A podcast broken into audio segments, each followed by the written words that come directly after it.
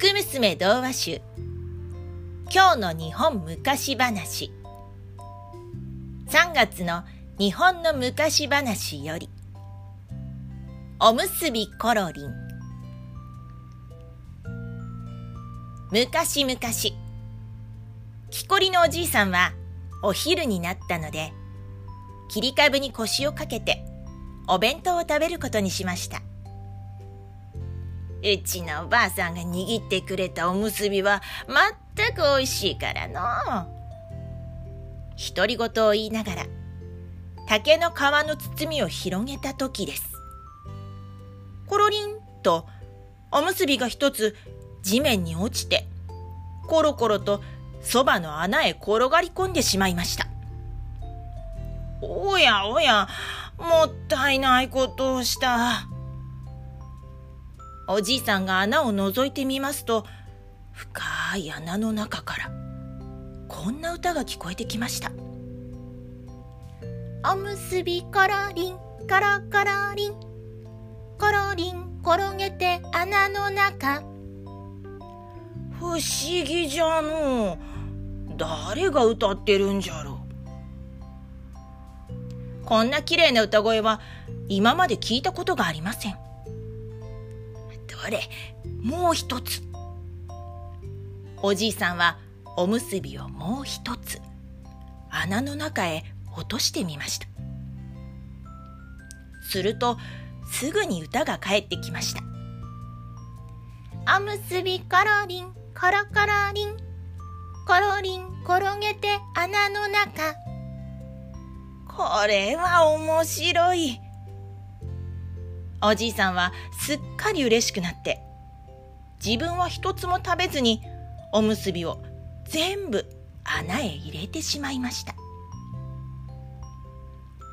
次の日おじいさんは昨日よりももっとたくさんのおむすびを作ってもらって山へ登っていきました。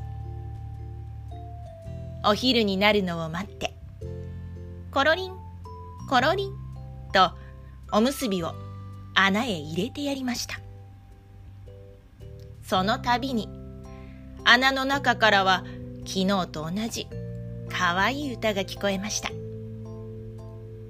やれやれおむすびがおしまいになってしまったわい。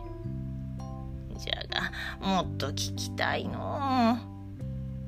そうじゃ。穴の中へ入って頼んでみることにしよう。おじいさんはおむすびのようにコロコロ転がりながら穴の中へ入っていきました。するとそこには数えきれないほどの大勢のネズミたちがいたのです。ようこそおじいさん。おいしいおむすびをたくさんごちそうさま。ネズミたちは小さな頭を下げておじいさんにお礼を言いました。度は私たちがお礼にお餅をついてごちそうしますよ。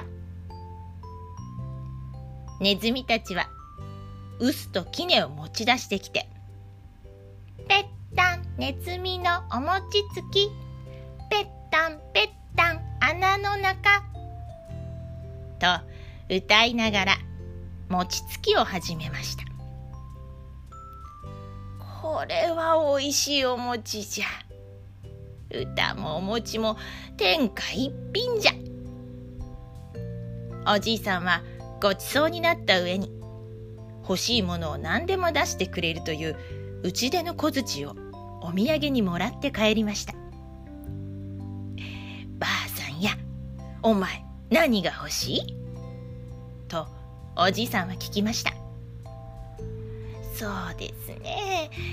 いろいろ欲しいものはありますけれどかわいい赤ちゃんがもらえたらどんなにいいでしょうね。とおばあさんは答えました。よしやってみよう。おじいさんが小槌を一振りしただけでおばあさんの膝の上にはもう赤ちゃんが乗っていました。もちろんちゃんとした人間の赤ちゃんです。おじいさんとおばあさんは赤ちゃんを育てながら仲良く楽しく暮らしましたとさ。おしまい。